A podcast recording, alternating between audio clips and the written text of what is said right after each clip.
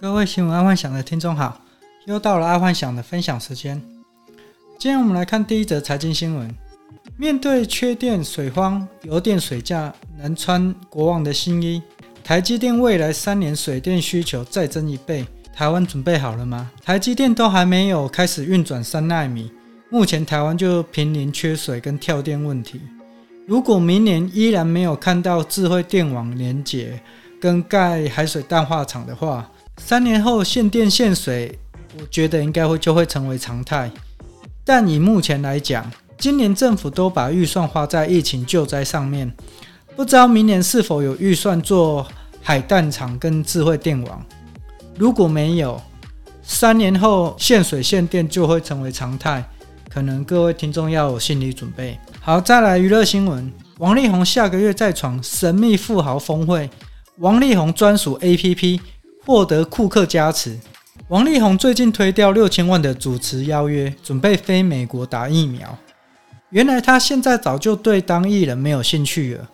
王力宏目前可以说是准科技人，他自创一个 APP 叫做乐学音乐平台。目前这个 APP 吸引了两万人加入，然后假设以每一个人七千块的学费来讲，光一学期的学费就可以收到一亿四千万。所以也相对的，这应该会敲醒正常学校的丧钟。现在学校的角色越来越薄弱，而且大部分的知识都可以从网络或者是 Google 大神就可以处理了，反而是这种专门科的学士却无法从网络上学习。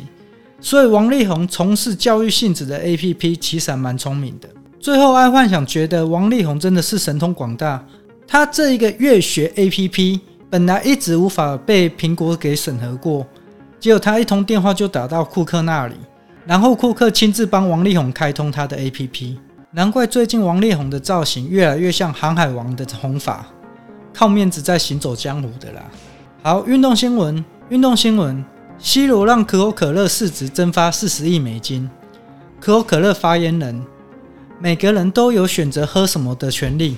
最近有一个影片，就是 C 罗在。开记者会时，他发现他的桌子有可乐，结果 C 罗把可乐移到旁边，只剩水在桌面上。接下来 C 罗还说出“应该多喝水”这种话。果没想到这个影片出来之后，可口可乐股票应声下跌，立马蒸发了四十亿美金。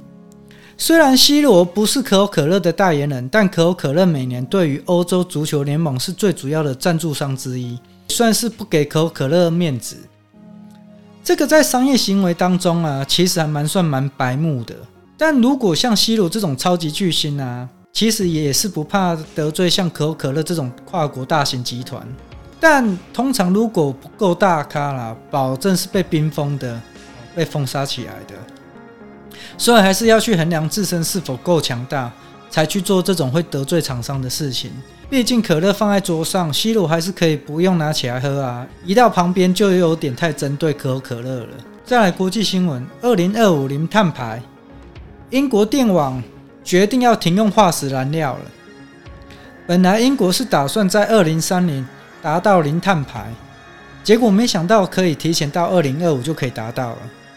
但应该也是因为英国比较少重工业，所以他们的用电量就不高啦。才有可能这么快就达到二零二五零碳排，而且爱幻想是觉得英国应该是做得到了，而且这个新闻出来啊，爱幻想有去估一下，二零二五英国应该是做得到。嗯，他在去年就达到一百天的零碳排，也就是说，英国在去年的时候，光靠再生能源就维持了一百多天的使用电源，这还蛮厉害的。在台湾啊。可能连一个小哎，可能连半天都撑不到，就可能飙啊！可以维持了一百天使用再生能源，这真的是蛮厉害的。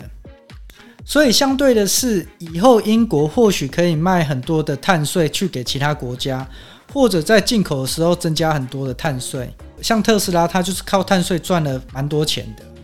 好，再来第二则国际新闻：日本两成年轻人觉得孤单。孤独离世率骤升十九趴。这一次的疫情造成全球都处在封城的状态，而日本因为封城的关系而造成快两成的年轻人有孤独感，进而造成自杀率提高。本来日本就是属于自杀率偏高的国家，然后又因为封城而造成内心孤独感提高。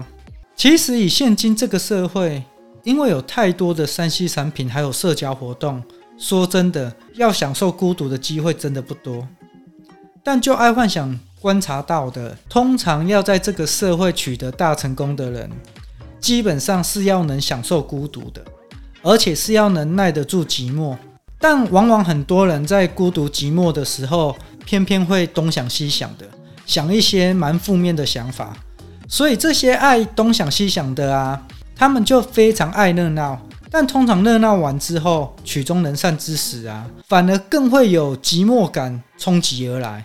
那种感觉就像爱幻想以前在年轻跑趴的时候，通常跑趴到早上还在续摊的时候，忽然有人去把窗帘打开，让太阳射在脸上，那个时候整个人就解嗨了。所以说到这里，听众可以去试试看，尝试一下享受孤独的味道看看。只要能耐得住寂寞跟孤独，往往脑袋里会蹦出一些很好的点子，至少对爱幻想是这样的效果。假设听众你找不到一个够安静的地方让你享受孤独，爱幻想这里提供一个方法。我都是在车子上享受孤独的，因为爱幻想在年轻的时候是担任业务，一天至少有三到五个小时都在开车，而开车的时候就是一个非常纯粹享受孤独自我的空间，也是爱幻想点子大爆发的最佳时机。各位听众不妨试试看。当你能够享受孤独，你就能进入心流状态。而一旦进入心流状态，你就会觉得时间过得非常的快。至于什么是心流状态，请顾一下谷歌大神啊！如果没有时间去估的话，改天爱幻想在周末开一个专门讲心流状态的。这个心流状态其实对一个专注力是非常有帮帮，对一个专注力是非常有帮助的。好，再来是生活新闻。全球股市崩盘危机，巴菲特指数飙一百三十三趴。这个巴菲特指数是用股市总市值除以 GDP 而得来的。目前巴菲特指数都维持在高点，一旦巴菲特指数破一百的时候，就是代表市场过热。以目前全球的很多数据都是扭曲的，所以这个巴菲特指数也有可能失真。但相对来说，也代表全球股市现在都处于一个虚盘上面，不是实体经济面好，纯粹是被拱上去的市场。这个算蛮恐怖的，因为没有一个支撑点嘛，就是整个市场都是虚的，不是一个实体面经济好这样子。好，今天的爱幻想就分享到这，记得帮爱幻想按赞加分享哦。晚安，拜拜。